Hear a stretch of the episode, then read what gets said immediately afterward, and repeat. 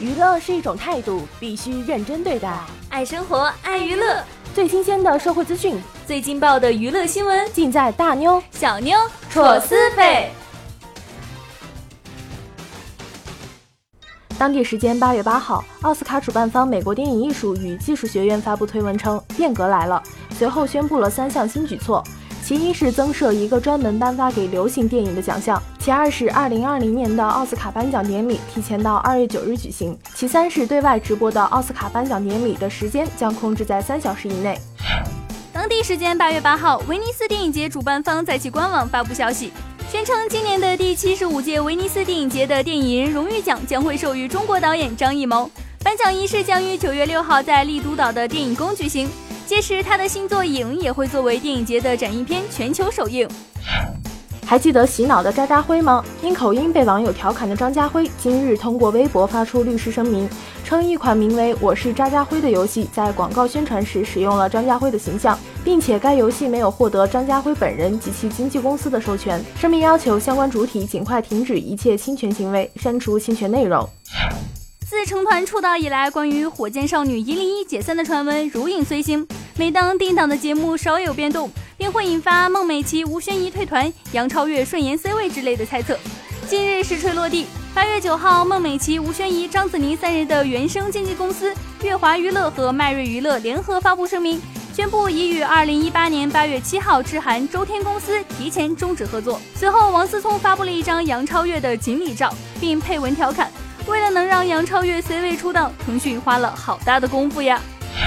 董璇短暂回国后，先是为好姐妹佟丽娅庆生，之后又和甘薇、李小璐同框聚会。在最近爆出的一组照片中，甘薇罕见露面，和李小璐一起现身在董璇在北京开的亲子餐厅，力挺好友。其实董璇、甘薇、李小璐玩到一起也并不奇怪，因为三个人这几年过得都不太顺。董璇是因为丈夫高云翔的性侵风波，只好暂停事业，出国救夫。甘薇也是因为老公贾跃亭撇下国内乐视的烂摊子，躲在美国而备受舆论的谴责。剩下的李小璐则是自己深陷出轨门，一手好牌打得稀烂。不过三姐妹可能也都是因为经历了苦难，所以更加了解彼此，才会紧紧抱团的。最近娱乐圈姐弟恋分手一个接着一个，继阚清子纪凌晨之后，马思纯和欧豪也和平分手了。马思纯工作室和欧豪工作室八月八号在同一时间发微博，承认两人已分手，愿各自珍重。马思纯和欧豪相识于电影《左耳》，因戏生情，擦出爱的火花。有传闻说马思纯和盛一伦在合作剧《将军在上》里表现默契，两人还在微博互动频繁，似乎很暧昧。如今马思纯和欧豪已经和平分手，希望他们早日找到自己的幸福。又有一大堆迷妹在崩溃的路上。因为他们的韩国小哥哥最近都要入伍了。据悉，韩国八月修订兵役法，把最迟入伍年限从三十岁降低至二十八岁。也就是说，一九八九年和一九九零年出生的韩国男性，最迟都得在二零一九年一月入伍。所以，一堆男团爱豆、影视小鲜肉被迫提前入伍。这下韩国军队应该是史上最受关注的军队了，因为这么多韩流明星在里面，不论是本国的小姐姐，还是国外的迷妹们，都要开始面对欧巴上缴国防库这一让人头疼的事实了。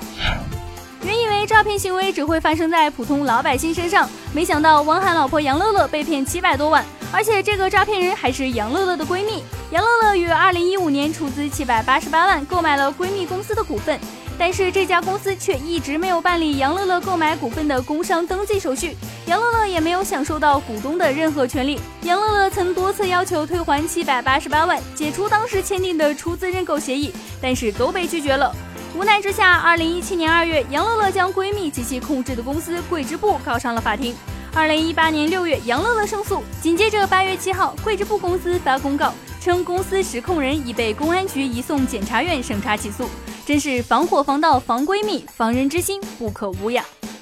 好了，以上就是本期的大妞小妞扯私费，我们下期再见喽！再见。本节目由生动力荣誉出品，在喜马拉雅 FM 首页点击听西安，订阅收听更多精彩内容吧。